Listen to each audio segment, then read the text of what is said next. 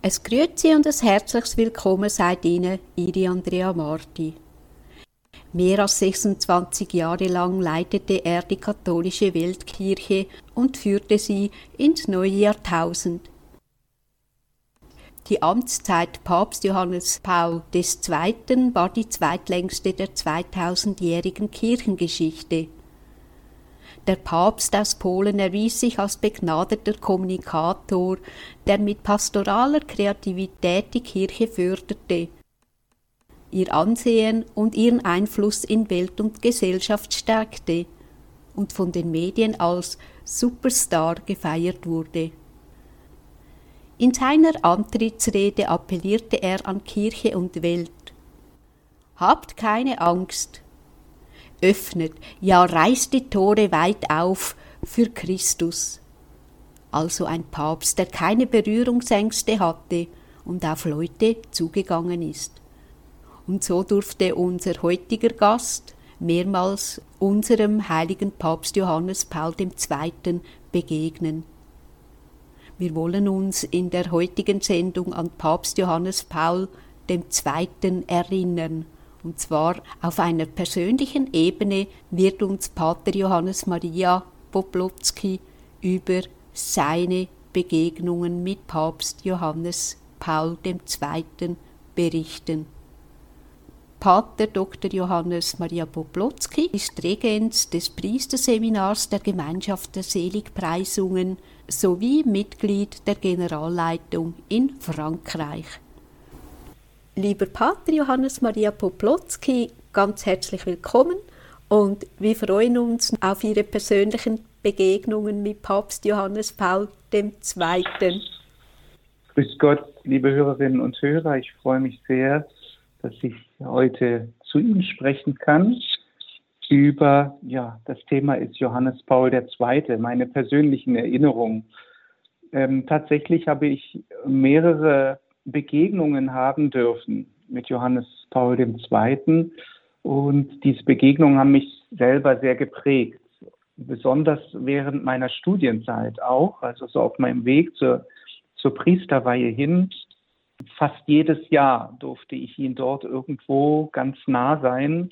Und das hat mich einfach auf meinem Weg unheimlich bestärkt. Ja, und ich bin eingeladen worden, darüber ein bisschen zu berichten und hoffe einfach sehr, dass das äh, mein, mein Feuer und meine Liebe für Johannes Paul II. so ein bisschen überschwappt. Äh, tatsächlich ist er ein ganz großer, ein ganz großer. Einige äh, geben ihm auch diesen Beititel äh, Johannes Paul der Große oder Johannes Paul der Zweite der Große. Und er war sicherlich nicht nur groß in, in dem, was er für die Kirche getan hat und auch für die Welt. Er hat ja auch politisch mehrere große, man kann sagen, Eruptionen hervorgerufen.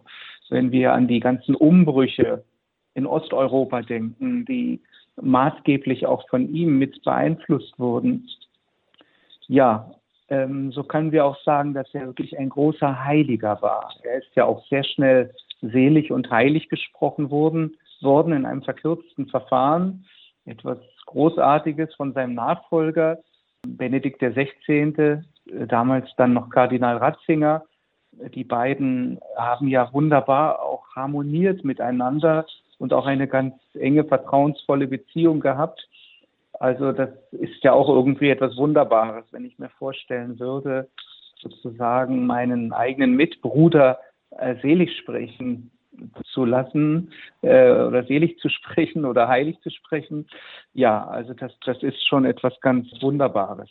Wir wollen vielleicht in einem ersten Teil uns ein bisschen kurz mit seiner Biografie beschäftigen, wo es ganz viele Eckdaten gibt, nur so ausschnittsweise weil das sonst den Rahmen sprengt, aber dass wir mal eine kurze, ja, uns das einfach in Erinnerung rufen.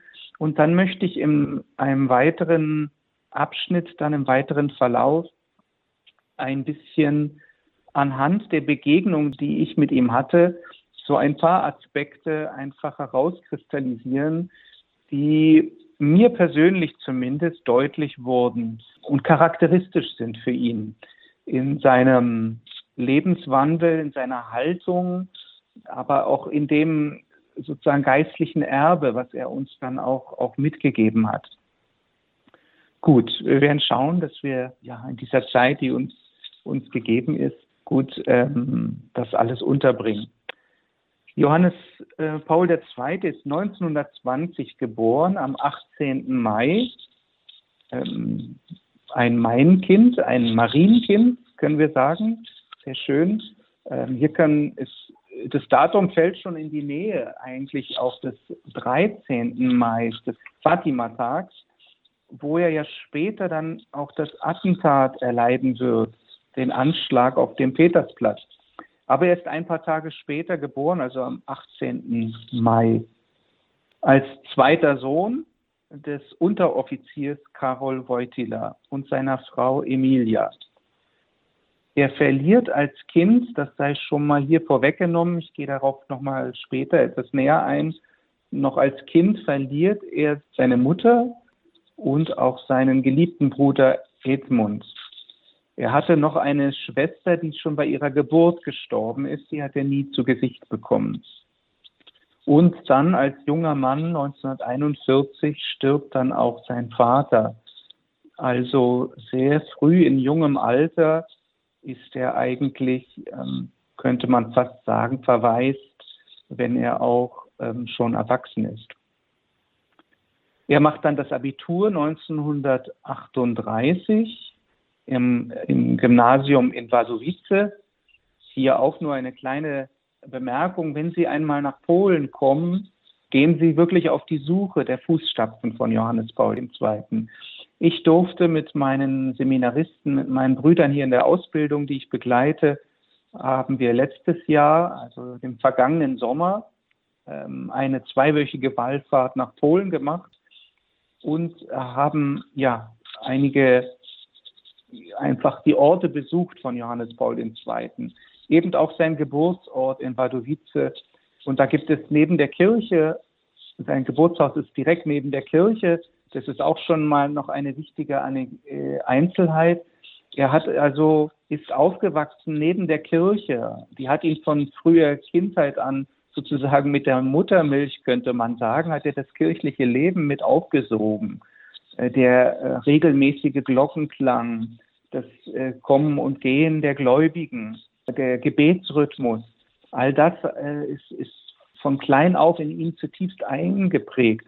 Wenn man in das Haus hineingeht, in sein Geburtshaus, das kann man anschauen, das ist ein wunderbar gemachtes äh, Museum, auch mit originalen Details aus seinem Leben, zum Beispiel ein großes Kanu, wo er als junger Bischof auch mit Jugendlichen Kanu fahren gegangen ist, oder von seinen Skitouren oder Wanderungen kann man noch äh, so ein Fläschchen und die Schuhe anschauen, aber natürlich auch, ja, dann die ganze, äh, ist wunderbar auf, aufgebaut, seine ganzen großen Reden und seine, die ganzen großen Begegnungen und Treffen, die er initiiert hatte. Auf jeden Fall in diesem Geburtshaus gibt es dann auch, ich glaube, so aus dem Wohnzimmerbereich, äh, kann man aus dem Fenster durch das Fenster der Kirche schauen. Es gibt äh, zwischen beiden Gebäuden nur wenige Meter Abstand und man kann also aus dem Wohnzimmer der Familie in die Kirche hinein, direkt ins Kirchenschiff hineinschauen.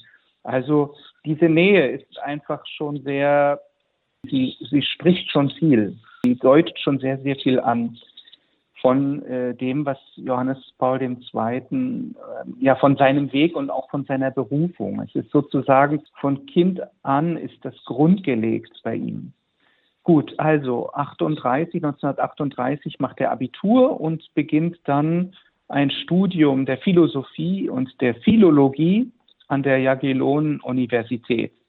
Und gleichzeitig ähm, schreibt er sich auch in die Schauspielschule ein auch eines seiner ganz großen äh, Gaben als Schauspieler, als, als Dichter, als Schriftsteller. Gleichzeitig ist es dann in dieser Zeit, dass er auch ein bisschen später dann mit seiner Berufung immer mehr auch ins Gebet geht, könnten wir sagen, und diese Sicherheit oder diese Klarheit in ihm heranwächst, dann auch Priester zu werden. 1940 bis 1945 beginnt dann die große Drangsal unter der deutschen Besatzung, die Kriegesdrangsale, die Not, die Bedrängnisse. Er arbeitet dann als Zwangsarbeiter in einem Steinbruch, das schreibt er auch in seiner eigenen Biografie und auch in einer nahegelegenen chemischen Fabrik. Und in dieser Zeit beginnt er dann auch im Untergrund, weil es ja einfach ähm, die Kirche verfolgt wurde, äh, sein Studium als, also wird das Priesterseminar von Krakau aufgenommen. Das ist ja schon auch etwas sehr Bedeutendes. Also sich in dieser Zeit unter diesen Spannungen auch ganz bewusst für diesen Weg zu entscheiden. Ähm, ja, sozusagen auch im Bewusstsein, dass es eventuell auch das Leben sogar kosten kann. Und sich in dieser Weise also auf diesen Weg zu begeben, Christus nachzufolgen und der Kirche zu dienen, das zeigt also etwas auch von der Stärke seines, seines Charakters, von der inneren Stärke, von der inneren Kraft, die ihn auch bewohnt hat. 1946 wird ähm, Karol Wojtyla dann zum Priester geweiht. Also das hatte ich auch noch nicht erwähnt. Also der eigentliche Geburtsname ist aber Ihnen auch vielleicht bekannt. Johannes Paul II., sein Geburtsname Karol Wojtyla. Er wird in Krakau zum Priester geweiht am 1. November, also am Fest aller Heiligen 1946 und wird dann nach Rom geschickt, um an der päpstlichen Universität am Angelikum dann ein äh, Doktorat auch zu beginnen. Und er promoviert dann zum Thema der Glaube bei Johannes vom Kreuz, der große Karmelit, der große Mystiker, äh, der hat ihn fasziniert schon in seiner Seminarzeit. Und er hat, um diese Promotion zu erarbeiten, hat er also extra auch Spanisch gelernt, um die Originalschriften ähm, von Johannes vom Kreuz lesen zu können. Also Johannes Paul II. war ja unheimlich begnadet einen sehr klaren Kopf, ein sehr großes Wissen, also eine große Intelligenz. Ich weiß es nicht genau, ich habe es mal recherchiert, aber mir ist mir entfallen, wie viele Sprachen er eigentlich auch fließend gesprochen hat. Also hier hat er auf jeden Fall Spanisch hinzugelernt. Das war 1948 bis 1951 und dann in der Folge habilitiert er dann noch zu Max Scheler über die Möglichkeit, eine christliche Ethik in Anlehnung an Max Scheler zu schaffen. Also hier sehen wir auch diese Breite von Johannes Paul II. Er promoviert über Johannes vom Kreuz, also sehr mystisch, sehr spirituell, und er habilitiert über Max Scheler, also er ist ein scharfer Denker auch, philosophisch und auch ähm, moraltheologisch, soziologisch ist er sehr geschult. Und er wird dann Professor an der Professor für Moraltheologie und Sozialethik am großen Seminar von Krakau und an der Theologischen Fakultät von Lublin. 1958, am 4. Juli, das ist dann auch am Ende dieser Zeit, er nennt ihn Papst Pius XII. dann zum Weihbischof von Krakau und die Bischofsweihe erfolgt dann am 28. September des gleichen Jahres. 1958. Einige Jahre später dann die nächste Etappe. Ich springe ein bisschen, weil natürlich in diesen Zeiten äh, wäre auch vieles zu sagen von seinem Wirken ähm, und auch hier schon auch von seiner pastoralen Ausstrahlung, von seiner pastoralen Tätigkeit.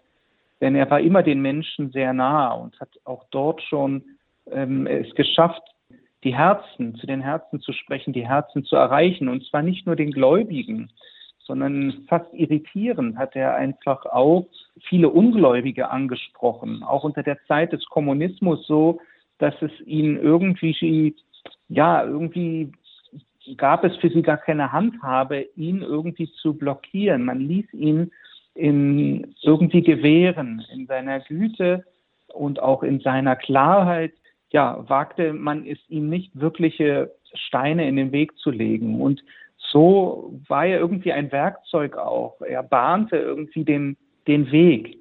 Er bahnte den Weg für das Reich Gottes auch und auch letztendlich ja für die Befreiung, könnte man so sagen, für die Befreiung auch von Polen oder auch ja, Teile Osteuropas. Also er wird am 13. Januar dann 64 Erzbischof von Krakau durch Papst Paul VI. und empfängt dann am 26. Juni 67 die Kardinalswürde. Und das Datum verrät uns schon, hier sind wir in der Nähe des Zweiten Vatikanischen Konzils, an dem er dann auch teilgenommen hat und dies auch maßgeblich mitgeprägt hat. 19, wieder ein Sprung, ein gewaltiger Sprung, 1978 am 16. Oktober nach dem Tod von Johannes Paul I. Das wird äh, dann Wojtyla als erster Pole zum Papst gewählt. Also 1978 ist dann seine Papstwahl und ja, er kommt wieder zurück nach Rom und beginnt dann seine, seine große Tätigkeit, sein großes Wirken. Am 25. Januar, also knapp ein halbes Jahr später nach seiner Ernennung, tritt er seine erste Auslandsreise an, führt ihn in die Dominikanische Republik, nach Mexiko und auf die Bahamas, also wirklich zu den fernsten Inseln, nicht zuerst Europa oder andere zivilisierte westliche Länder, sondern ganz in die Ferne. Und äh, insgesamt wird er ziemlich genau 104 Reisen unternehmen, 104 Auslandsreisen und ähm, versteht es dort eigentlich die, ja, sehr die Menschen von Gott neu zu entzünden. Also er umreist mehrmals den Globus. 1980 unterstützt er sehr die gegründete Gewerkschaftsbewegung Solidarność und beeinflusst dann auch den politischen Umbruch in Polen, der dann auch der Auslöser für den späteren Zusammenbruch des gesamten kommunistischen Machtbereichs dann ist. Ja, auch das hier nur in Kürze angedeutet, aber ähm, es wird schon verständlich aus den wenigen Worten, dass das eine große, große kirchenpolitische, politische, gesellschaftliche Tragweite hatte die, diese Umbrüche und sein Wirken. Dann ein tragisches Erlebnis und vielleicht eben auch in Folge dieser, dieser Umbrüche, die nicht überall willkommen waren. 1981 dann am 13. Mai ähm, wird er durch Schüsse auf dem Petersplatz bei einem Attentat schwer getroffen durch den Türken Ali Aksha und schwer verletzt er wird ins Krankenhaus eingeliefert, notoperiert und überlebt wie durch ein Wunder dieses Attentat. Das liest sich sehr, sehr spannend in einem seiner, in einem seiner Biografen, ähm, sehr detailliert auch die Ereignisse. Und ähm, ja, Papst Johannes Paul II. selber hat ja dieses Überleben oder diese Rettung anschließende Genesung hat er der Mutter Gottes selber ähm, ja ihr zugeschrieben. 13. Ähm, Mai, also Fatima-Tag. Und ähm, ja, er sagt selber, wie durch ein Wunder ist die Kugel abgelenkt worden. Und tatsächlich ist bei der Operation deutlich geworden, dass sie nur um wenige Millimeter also ähm, die Hauptschlagader äh, verfehlt hat. Ein anderer Hinweis ist aber auch noch, dass äh, der Papst selber ein ganz frommer, ein ganz tiefer Gläubiger war und er an diesem Tag wohl gefastet hatte, was dazu geführt hatte, dass der Bauchraum mit weniger Blut ja belebt war und das ihn dadurch verschont hatte vor einem inneren schnellen Verbluten. Also das ist auch auch interessant, ja, ähm, einfach als als kleiner Hintergrundwissen. Gut, er wird dann später auch, er wird ein Jahr später dann nach Fatima fahren, um sich bei der Mutter Gottes zu bedanken und die Patronenhülse dann wird dann auch in die Krone der Fatima-Statue in Fatima eingearbeitet. Er lässt sie sozusagen als Dank dort ähm, bei ihr. Ja, einige ganz kurze Hinweise auch und dann machen wir noch einen größeren Sprung der Papst war ja auf vielen Ebenen, könnte man sagen, fast ein Revolutionär. Er hat vieles aufgeholt, was irgendwie anstand, wo es Handlungsbedarf gab. aber wo vielleicht kein Vorgänger von ihm diesen Schritt schon gewagt hatte oder wo die Zeit dafür auch noch nicht gekommen war. Also als erster Papst hat er ein protestantisches Gotteshaus betreten am 11. Dezember 1983. Drei Jahre später, am 13. April, betritt er erstmals ein jüdisches Gotteshaus. Und viele Jahre später, dann am 6. Mai 2001, betritt er auch als erster Papst ein islamisches Gotteshaus, die Umayyaden-Moschee in Damaskus. Also das ist bewegend. Er war also ein sehr mutiger Papst, der vorangegangen ist, aber auch mit großer Weisheit, mit großer Behutsamkeit, in diesem Wunsch auch Pontifex, Papst, Pontifex heißt ja eigentlich Brückenbauer. Also tatsächlich, ja, Brücken zu bauen zu den anderen Konfessionen und zu allen Menschen letztendlich. So wie Christus zu uns gekommen ist, weil er alle Menschen retten will, hat Papst Johannes Paul II. war ja auch wirklich offen und hat den Schritt auf jeden Menschen zugemacht, unabhängig der Konfession, um ja ihnen auch die, die Liebe Gottes auszudrücken und sie für Gott irgendwie auch, äh, ja, ihm, sie Gott auch näher zu bringen. Ja, kommen wir biografisch vielleicht hier dann schon auch zum Schluss dieser Eckdaten.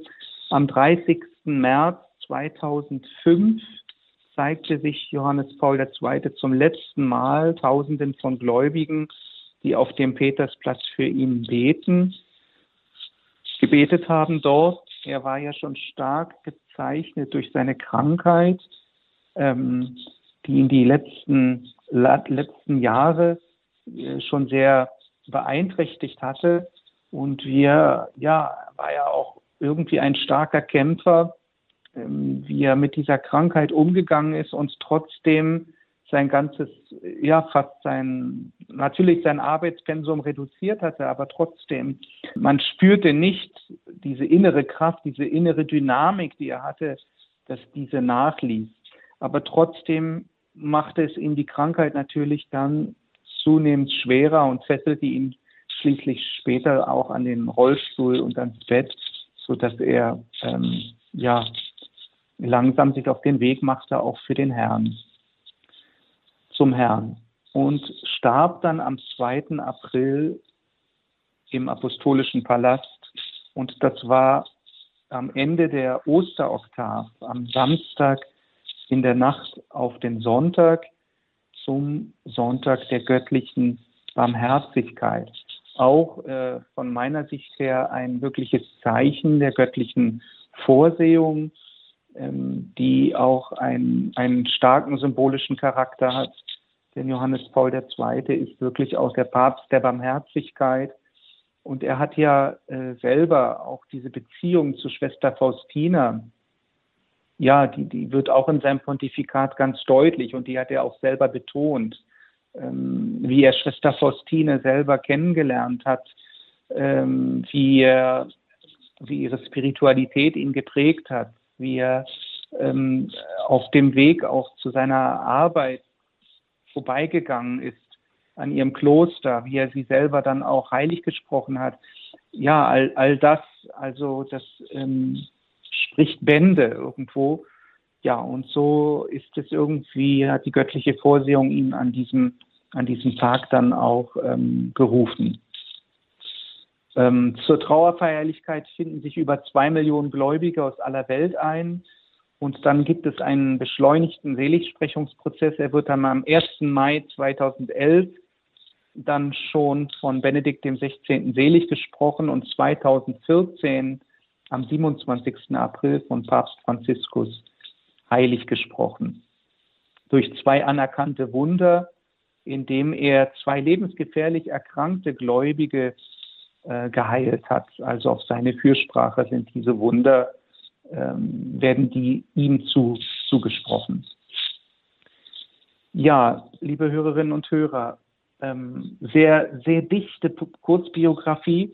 Wir wollen vielleicht hier an dieser Stelle eine kurze Pause machen, um alles ein bisschen sacken zu lassen.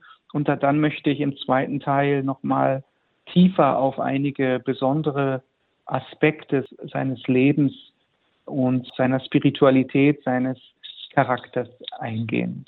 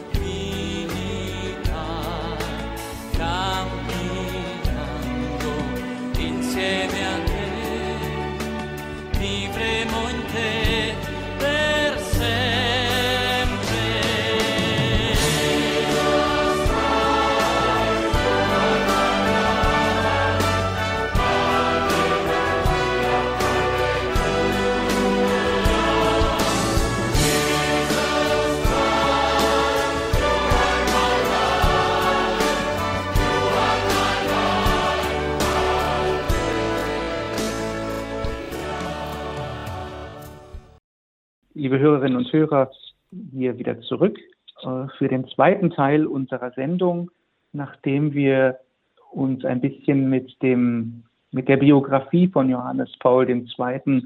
beschäftigt haben. Und wie ich angekündigt habe, möchte ich jetzt noch auf einige Aspekte seines Lebens eingehen, anhand von persönlichen Begegnungen, die ich mit ihm hatte. Insgesamt durfte ich dem Papst achtmal ähm, persönlich begegnen. Das heißt jetzt nicht in einer Privataudienz. Äh, manche Begegnungen fanden äh, in großen Versammlungen statt, aber doch, ähm, wo ich ihm, ja, wo es einfach Momente gab, die mich auch persönlich berührt haben oder ich ihm auch, ähm, ja, auf wenige Meter nachkommen durfte. Eine erste Begegnung und vielleicht auch die prägendste, das äh, war am 5. April 1995. Wir hatten mit unserer Ordensgemeinschaft eine Wallfahrt unternommen auf den Petersplatz, ja, also nach Rom und hatten dann eine Audienz auf dem Petersplatz. Und ähm, bei dieser bei dieser Begegnung geschah etwas etwas sehr Unerwartetes wir waren so eine Gruppe von 50 oder 60 Personen und hatten in der Nähe vom großen äh, Obelisken hatten wir hier unsere Platzkarten, aber wurden wir dort, hatten wir da unsere Sitzplätze. Und ja, der ganze Petersplatz äh, war gerammelt voll und die Audienz fand dann statt. Und am Ende der Audienz leerte sich dann langsam der Petersplatz wieder während wir dann noch ähm, einfach vor Ort blieben in Danksagung und wir hatten Musikinstrumente mit und wir machten dann auf dem Petersplatz ein bisschen Lobpreis. Während der Papst ist ja so üblich gewesen, noch am Ende dann noch verschiedene Personen empfingen, also vorne, ähm, äh, ja, also ganz, ganz vorne vom, vom Petersplatz unter anderem also äh, Menschen mit Behinderungen oder namenswerte Personen, äh, Persönlichkeiten, Politiker oder andere einflussreiche Personen und auch Neuvermählte empfingen von ihm den Segen. So, das dauerte also einige Minuten, während wir fast dann alleine nur noch auf dem Petersplatz dann dort waren. Und der Papst, wir merken es, er schaute zwischendurch immer mal wieder zu uns und wurde irgendwie aufmerksam durch unsere Präsenz und, und durch unseren Lobpreis. Und in einem Augenblick plötzlich gab er seinen, den Sicherheitsbeamten ein Zeichen, die dann auf uns zukamen äh, über viele Meter. Es sind ja doch bestimmt bis 200 Meter oder sowas an Distanz. Äh, kamen zu uns und sagten, ja, also ähm, das ist hier eigentlich jetzt nicht im Protokoll drin und entspricht jetzt eigentlich auch nicht den Sicherheitsvorschriften, aber der Papst wünscht, dass Sie zu ihm hochkommen. Er möchte Ihnen kurz begegnen. Ja, und das haben wir also da gemacht. Wir sind förmlich gerannt zu ihm und es war dann nur ein, eine kurze Begegnung von vielleicht zehn Minuten. Er spricht ja oder sprach er auch Deutsch und fragte dann kurz, woher wir kommen, ja, wer wir seien.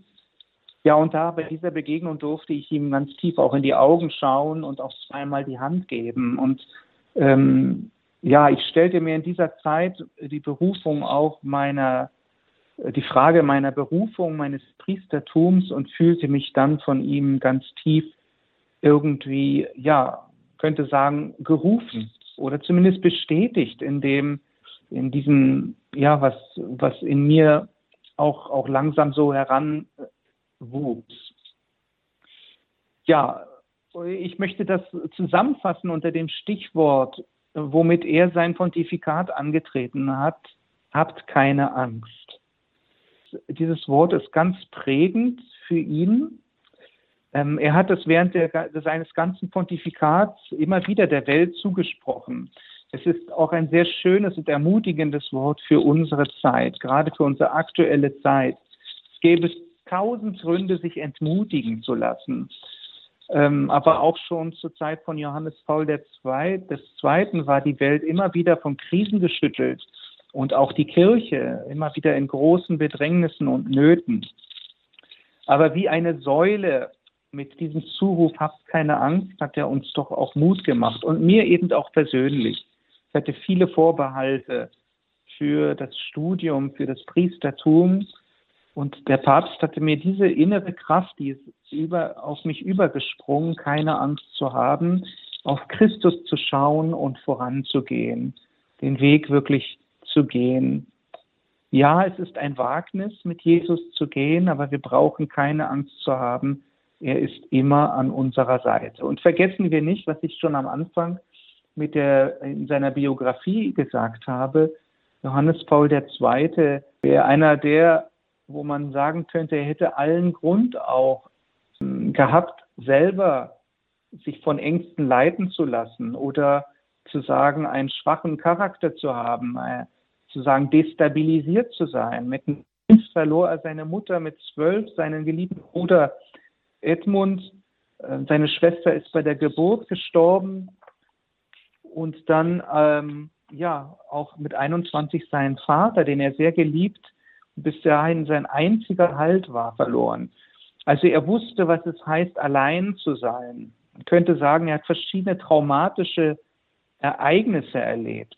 In der Zeit des Kommunismus, der Besetzung, aber auch schon des Krieges. Er hat ja seine, seine besten Freunde sterben sehen, äh, wie sie erschossen wurden auch einen Priester, der ein, ein, wirklich ein Halt für ihn auch war. Ja, aber all das, oder wir können auch natürlich das Attentat auch noch mit hineinnehmen später, aber all das hat ihn in diesem unerschütterlichen Vertrauen, hat dieses unerschütterliche Vertrauen nicht getrübt. Also das ist eine, eine Charakterstärke, aber auch etwas, das wir von ihm erbitten dürfen jetzt noch, was ihn begleitet, was er uns auch mitgeben möchte. Wir alle brauchen es, wirklich mutig zu sein in dieser Zeit, uns nicht von Ängsten leiten zu lassen, von Ängsten einschüren zu lassen, was oft wie eine Taktik scheint, der Werbung oder auch der Politik, aber ähm, ja, was uns irgendwie lähmt und uns nicht hilft, wirklich unser Leben ja in Jesus weiter entsprechend führen zu können. Und was uns auch viel Freude und viel, viel Mut einfach nimmt. Also habt keine Angst, spricht uns Johannes Paul II. zu. Eine zweite Begegnung hatte ich dann ein Jahr später, vom, im Juni 1996. Der Papst kam nach Deutschland. Auch hier vielleicht noch, kommt mir spontan, er bereiste Paderborn. Ich habe lange Zeit in Paderborn gelebt als Verantwortlicher unseres Hauses, also in der Nähe von Paderborn. äh, durfte später auch in Paderborn selber promovieren und habe dann in dieser Zeit im alten Studienseminar im Leo-Konvikt in Paderborn äh, ein Zimmer haben dürfen, das damals schon leer geräumt war, weil es ein neues Priesterseminar gab.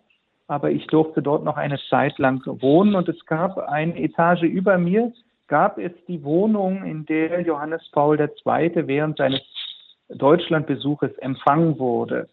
Und dort hat man liebenswürdigerweise auch noch alle Gegenstände eigentlich aufbewahrt, ja, die Johannes Paul II. benutzt hatte, als er dort auch gewohnt hatte. Ja, und das war so irgendwie dann auch eine sehr vertraute Nähe irgendwie alleine in diesem, in der sozusagen Tür an Tür von diesen Räumlichkeiten dann dort äh, studieren zu dürfen. Ja, also der Papst kam nach Deutschland, nach Paderborn. Wir haben ihn dann auch begleitet auf dieser Deutschlandreise nach Paderborn und dann nach Berlin. Ich selber bin ja in Berlin aufgewachsen und das kurz, das war also sehr prägend. In Berlin hat er im Olympiastadion selig gesprochen, im seligen Bernhard Lichtenberg, ein großer Heiliger Berlins und Karl Leisner von Xanten, ein ganz großer Fürsprecher auch für die Jugend, für die Jugendpastoral, die Jugendarbeit. Ja, diese, diese Begegnungen im Olympiastadion, die haben mich sehr, sehr tief getroffen und ich durfte auch, ähm, ja, äh, ein bisschen, wurde, kam einfach tiefer in Berührung auch überhaupt mit dem Leben, äh, was es bedeutet, ja, ein, sich nach der Heiligkeit auszustrecken. So wie Johannes Paul II. ja selber, also in der Zeit des Krieges im Untergrund, hat er studiert, hat sich davon auch nicht irritieren lassen, von diesen Bedrängnissen, eben ähnlich auch wie Bernhard Lichtenberg und Karl Leisner, Bekenner auch ähm, des, des Naziregimes, die in dieser Zeit eigentlich aufgrund ihres Glaubens das Martyrium, könnten wir sagen, erlitten haben, also zumindest auf ihre, aufgrund ihres Glaubens bedrängt und verfolgt wurden. Ja, also ähm, wirklich mutig zu sein, unseren Glauben zu leben, trotz aller äh, zeitbedingten Bedrängnisse auch. Und für die Mut, für die, für die Wahrheit wirklich Zeugnis abzulegen.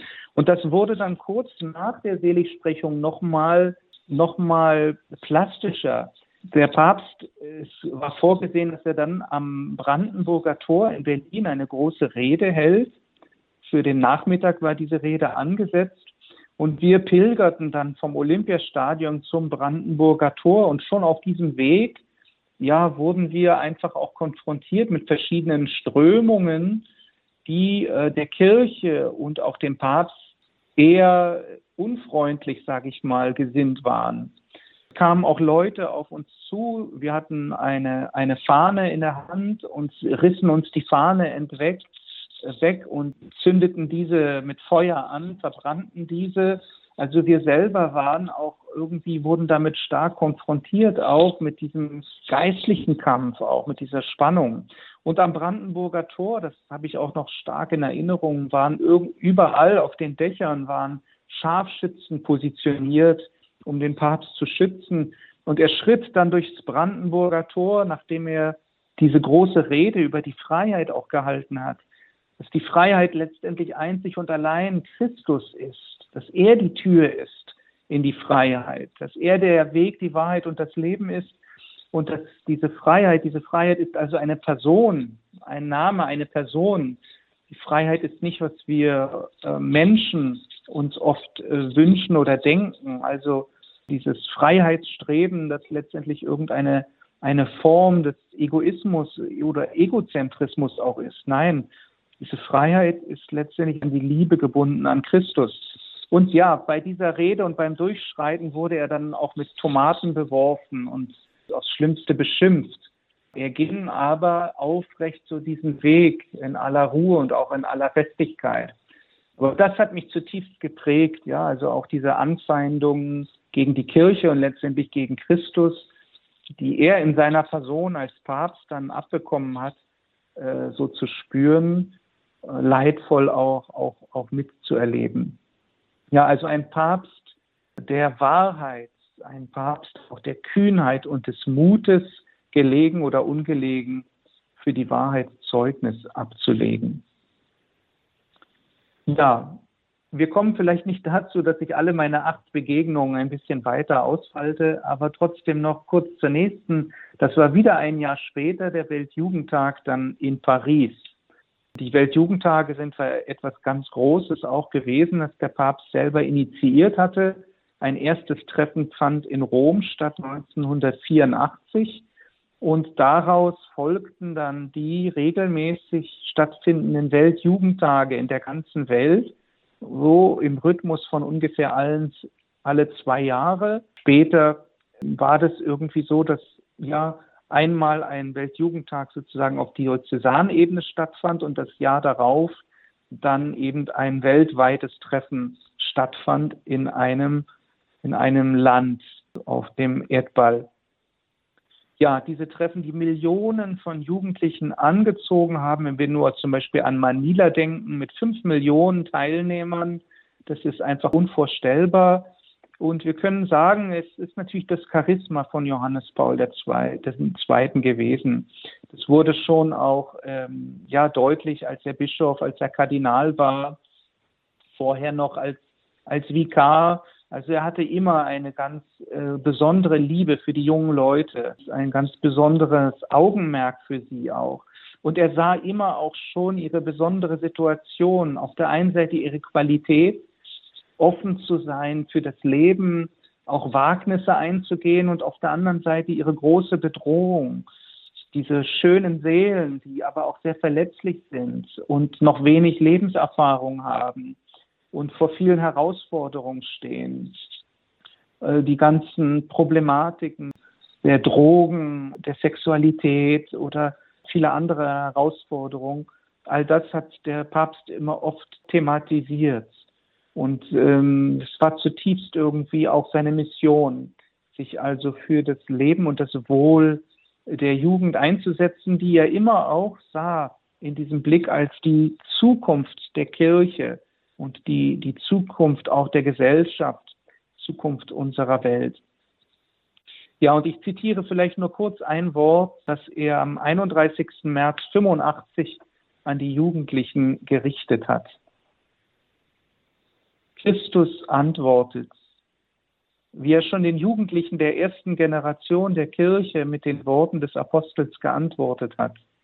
Ich schreibe euch, ihr jungen Männer, dass ihr den Bösen besiegt habt. Ich schreibe euch, ihr Kinder, dass ihr den Vater erkannt habt.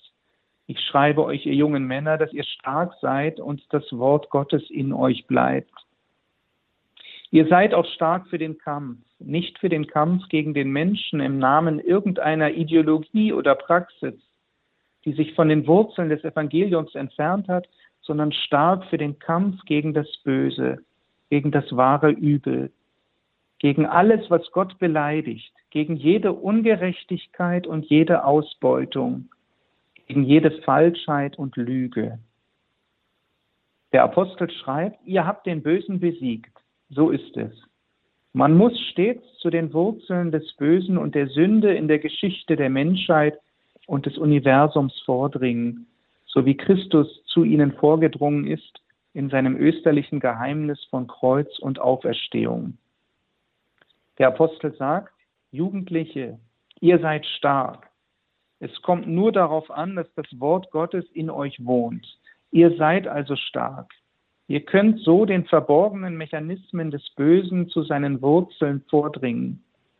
So werdet ihr allmählich die Welt erfolgreich verändern, sie verwandeln, sie menschlicher und brüderlicher machen und sie zugleich näher zu Gott führen.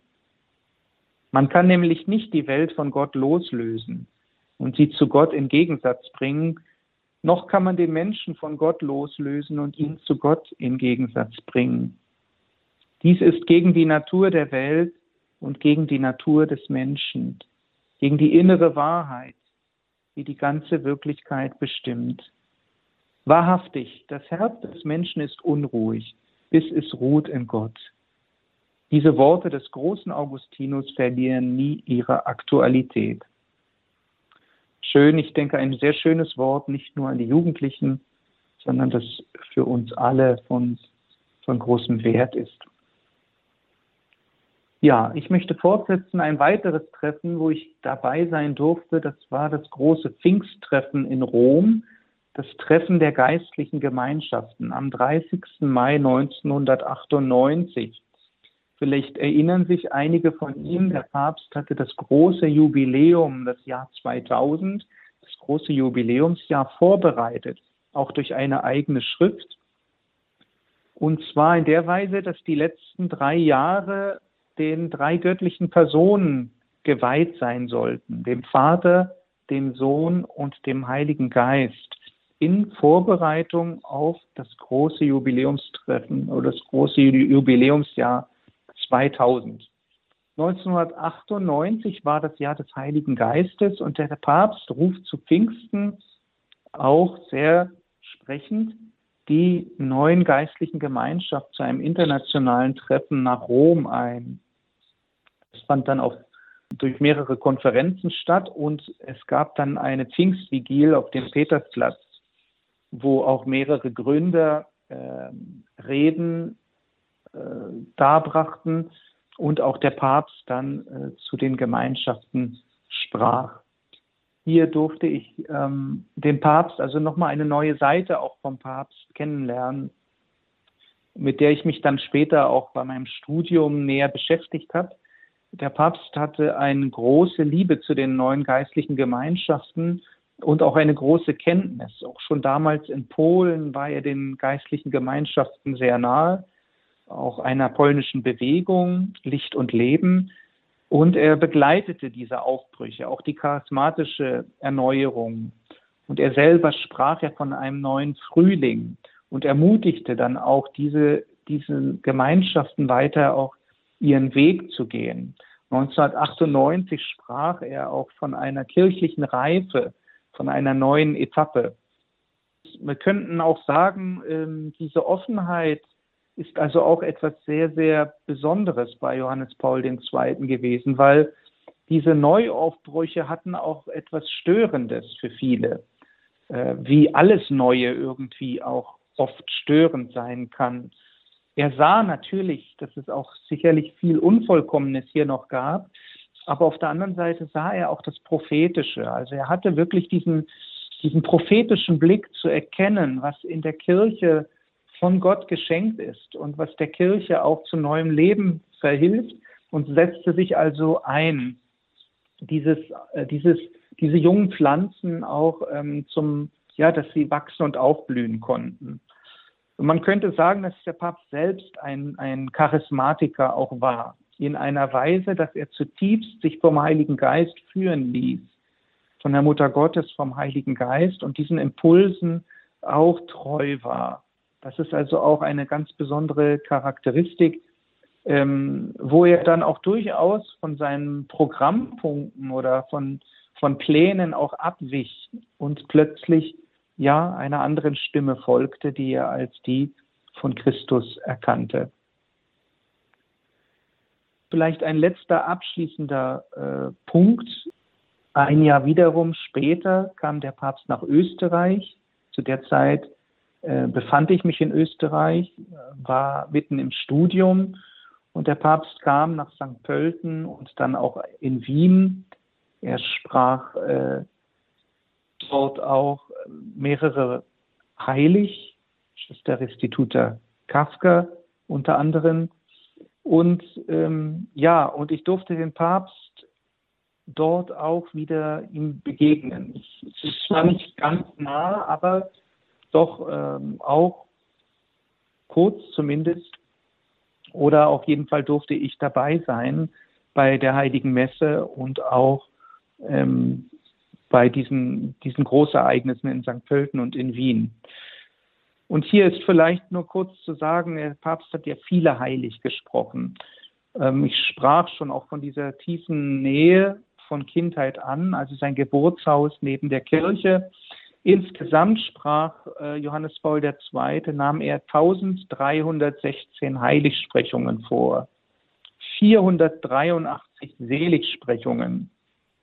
Das waren mehr Kanonisierungen als in fast 400 Jahren vorher. seit der Einführung des heute gültigen Verfahrens. Ähm, der Papst selbst war ein ganz großer Beter. Also er hatte eine tiefe Kenntnis und ließ sich inspirieren von den Heiligen. Also er lebte mit den Heiligen. Er war ein großer Theologe, ein großer gleichzeitig ein großer Mystiker. Und ähm, ja, ich sprach schon davon, dass er nach Fatima fuhr, um sich bei der Mutter Gottes zu bedanken für ihren Schutz vor der Bewahrung nach dem Attentat. Aber schon früher ähm, war er ein sehr betender Mann, immer schon gewesen. In Polen äh, fuhr er an, den, an seinen Lieblingswallfahrtsort, ähm, Kalwaria, Czebredowska. Dort durften wir auch mit den Seminaristen letztes Jahr sein und erfuhren dort, es ist ein großes Muttergottes Heiligtum, dass er dort auch ganz bewusst als seine Mutter erwählte, ähm, weil seine Mutter ja früh gestorben war, als er neun Jahre alt war. Und er sich dann ganz bewusst dorthin begab, um Maria, die Mutter Gottes, als seine Mutter zu erwählen. Also eine ganz große Geste. Und Maria blieb ihm ja Zeit seines Lebens nahe. Alle seine päpstlichen Schreiben beendete mit er einen Gruß an Maria und weihte ihr selber auch ähm, mehrere Enzykliken und Schriften. Nicht zu vergessen, auch als er im Steinbruch arbeitete, machte er sich auch vertraut mit der Lektüre äh, von Ludwig Maria Grignon von Montfort, die große Weihe an Maria, das große Geheimnis Mariens der, der vollständigen Hingabe und Weihe an ihr. Ja, durch dieses Schreiben weihte er auch selbst sein Pontifikat und sein ganzes Leben der Mutter Gottes. Das ist ja auch der Leittitel Totus Tuus, äh, den er auch mitgeprägt hat, also ganz dein Maria. Ja, und andere Heilige stehen auch in ganz besonderer Nähe zu ihm, wie unter anderem eben Schwester Faustina, äh, wovon ich schon kurz äh, gesprochen hatte. Wir können natürlich, ähm, diese Zeit ist zu kurz, um, um wirklich ähm, noch über viele andere Dinge zu sprechen, über seine priesterliche Spiritualität, äh, die Gründonnerstagsschreiben zum Beispiel, jeden Gründonnerstag hat er eine wunderbare Katechese, ja fast eine lehrhafte Ermahnung oder Ermutigung auch an die Priester herausgegeben. Äh, sein Einsatz für die Ökumene und auch für die Versöhnung mit dem Judentum, seine Reise auch ins, ins Heilige Land, seine großen wissenschaftlichen äh, Beiträge auch, ganz besonders im Bereich auch der Moraltheologie, der Ethik. Ähm, er hat sich für die Familien sehr eingesetzt, für eine für ein neues Verständnis auch der, der Würde der Frau, für ein neues Verständnis der Sexualität, aber wirklich zutiefst ja diesem Anliegen der Heiligkeit, also die menschliche Sexualität auch als ein Geschenk Gottes zu begreifen, in, in Reinheit und Heiligkeit sie zu leben und ja, er hatte auch den Jugendlichen auch schon als als Kardinal und als Bischof oft darüber gesprochen. Es gibt ja auch dieses große Buch von ihm, Liebe und Verantwortung, dass er, wo ihm wichtig war, eben auszudrücken, dass, dass die Liebe, die menschliche Liebe von Mann und Frau, dass sie tief durchdrungen sein muss von gegenseitiger Hingabe und von Verantwortungsübernahme also das Wohl des Nächsten auch immer im Blick zu haben. Gut, aber hier kann ich ähm, nicht im, im, im Einzelnen darauf eingehen, dass das äh, führt zu weit. Insgesamt hat er 14 Enzykliken geschrieben, interessierte sich sehr für die Wissenschaft und Technik. Als Schauspieler war er auch sehr interessiert für die Kultur, für die Kunst. Er war ein großer Sportler, das heißt, dass er manchmal heimlich aus dem Vatikan auch sozusagen unter Anführungsstrichen geflüchtet sei, um Skifahren zu gehen, weil es der Vatikan doch wie eine Art Gefängnis auch war. Also er liebte auch die Natur, die Berge. Ja, also ein Mann wirklich, der das Leben liebte, der die Kirche liebte, der, der die Menschen liebte, der, der Gott liebte und sich mit seinem ganzen Leben auch dafür einsetzte. Ein großer, ein großer Papst. Liebe Hörerinnen und Hörer, wir sind am Ende unserer Sendung angekommen und ähm, ich hoffe sehr, dass vielleicht das eine oder andere aus der Fülle des Lebens von Johannes Paul II. Ihnen näher gekommen ist. Er wurde nach seinem Tod ja auch in vieler Weise auch kritisiert, aber ich denke, äh, es, es, tut uns immer gut, das, das Gute zu sehen. Ähm, ob die Kritik berechtigt ist oder nicht, das sind auch ganz andere Fragen. Aber entscheidend ist zu unterstreichen, dass er ein Heiliger ist, ein, ein wirklicher Mann der Kirche, durchdrungen vom Gebet und von der Liebe. Und als solches soll er auch in unserer Erinnerung bleiben und soll er auch weiter Fürsprache für uns einlegen. Ja, und so lade ich Sie ein, noch ein Gebet sprechen gerne, das der Papst in Altötting in Deutschland bei seinem Besuch gesprochen hat und das ich finde nach wie vor aktuell ist, auch wenn es jetzt schon über 40 Jahre her ist und ähm, darf Ihnen abschließend noch meinen Segen geben. Dir, Mutter, vertraue ich die Zukunft des Glaubens in diesem alten christlichen Land an. Und eingedenk der Bedrängnisse des letzten furchtbaren Krieges, der besonders den Völkern Europas so tiefe Wunden zugefügt hat, vertraue ich dir den Frieden in der Welt an. Unter diesen Völkern möge eine neue Ordnung entstehen, die sich auf die volle Achtung der Rechte einer jeden Nation und eines jeden Menschen in seiner Nation gründet. Eine wahrhaft sittliche Ordnung, in der die Völker zusammenleben können, wie in einer Familie, durch den gebührenden Ausgleich von Gerechtigkeit und Freiheit. Dieses Gebet richte ich an dich, Königin des Friedens und Spiegel der Gerechtigkeit. Ich, Johannes Paul II., Bischof von Rom und Nachfolger des heiligen Petrus, und hinterlasse es an deiner Gnadenstätte in Altötting zum bleibenden Gedenken. Amen. So segne sie auf die Fürsprache Johannes Paul II., der allmächtige und barmherzige Gott, der Vater und der Sohn und der Heilige Geist. Amen. Amen. Schön, lieber Pater Johannes Maria Poplotzki, dass Sie uns Einblick in Ihr Leben und insbesondere die Begegnungen mit Papst Johannes Paul II. ermöglicht haben und in den letzten Minuten Johannes Paul II. wieder lebendig gemacht haben. Ein großes Vergelt's Gott und wir wünschen Ihnen im priesterlichen Dienst im Weinberg Gottes besonderen Segen und Schutz und möge der heilige Papst Johannes Paul II. für Ihre persönlichen Anliegen weiterhin einstehen bei unserem Herrn und ein verlässlicher Fürsprecher sein. Deo gracias. Danke Ihnen, alles Gute. Ihnen doch auch und schöne Grüße nach Frankreich. Persönliche Begegnungen mit Papst Johannes Paul II., das war das heutige Thema mit Pater Johannes Maria Poplotzki der Gemeinschaft der Seligpreisungen aus Frankreich. Ich möchte mich bei Ihnen verabschieden und dies mit einem Zitat von Papst Johannes Paul II. Wenn du einsam bist, suche jemanden, der noch einsamer ist Ihr werdet einander trösten, miteinander aufbrechen und die Welt verändern. Pürzi Gott, Ihre Andrea Marti.